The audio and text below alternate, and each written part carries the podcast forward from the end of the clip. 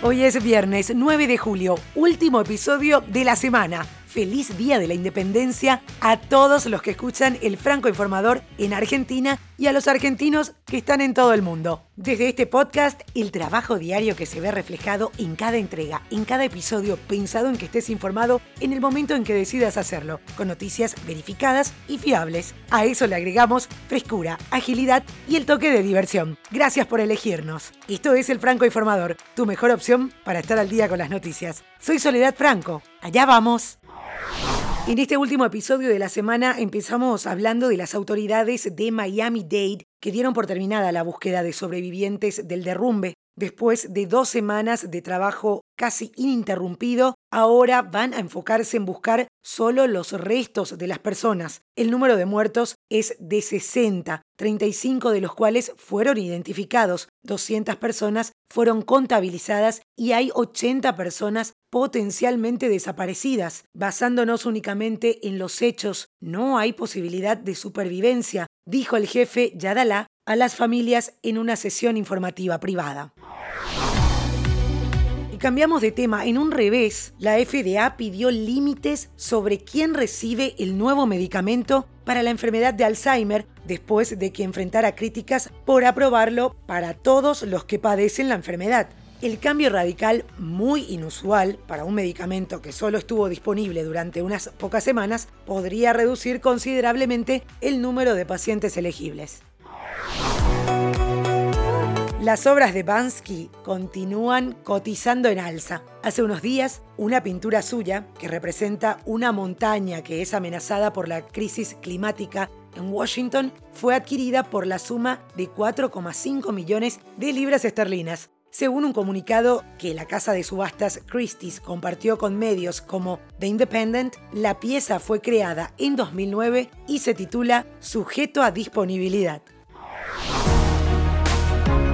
Tres cosmonautas soviéticos de la nave Soyuz 11 hicieron historia al realizar la primera misión tripulada en habitar una estación espacial el 7 de junio de 1971. Lamentablemente, el 30 de junio de ese año fallecieron por una fuga de aire durante su regreso a la Tierra, convirtiéndose en los únicos tres humanos en morir en el espacio.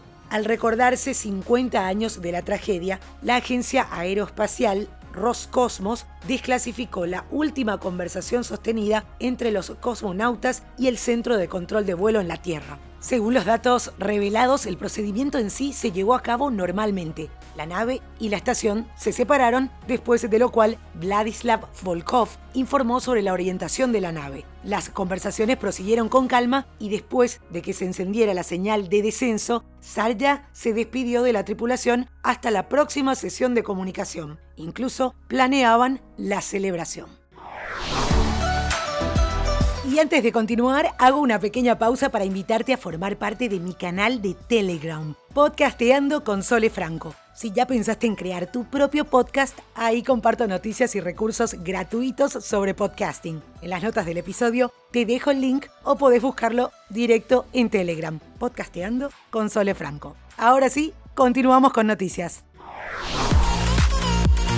Dos partidazos este fin de semana para definir a los reyes del continente americano y del continente europeo. El partido decisivo de la Copa América va a tener como atractivo al clásico sudamericano, Brasil versus Argentina. Esto será mañana sábado en el estadio Maracaná, en Río de Janeiro. Y además se agrega un condimento especial. Conmebol trabaja contra reloj para terminar de cerrar las últimas autorizaciones y obtener la presencia de un aforo reducido con tickets que serán designados especialmente a invitados que cumplen con el protocolo sanitario. El gran choque se disputará a las 21 hora local. Y la final de la Eurocopa también está lista. El partido 51 va a coronar al nuevo rey del viejo continente tras la pronta eliminación de Portugal y la salida de grandes favoritos de manera precipitada. La Euro 2020 de igual forma nos regala Italia versus Inglaterra. Será el domingo en Wembley a las 20 hora local.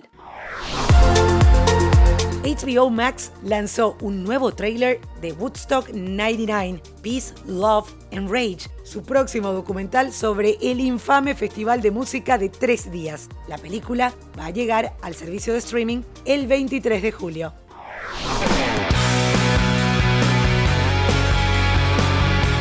Y hablando de lanzamientos, Foo Fighters y Madison Square Garden Entertainment Corporation lanzaron The Day the Music Came Back un breve documental que captura imágenes del espectáculo de la banda el 20 de junio en el icónico lugar de la ciudad de Nueva York. La película de casi 10 minutos presenta conversaciones detrás de escena con fanáticos y trabajadores responsables de organizar el concierto completamente vacunado que reabrió el Madison. Y nos despedimos justamente con la música de Foo Fighters en el recuerdo.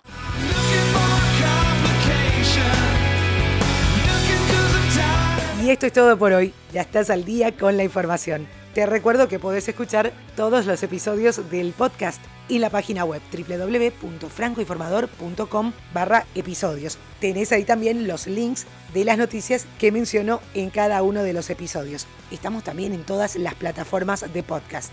Recomendanos para que más gente pueda estar informada en menos de 10 minutos. Feliz fin de semana y te espero de vuelta el lunes con más información.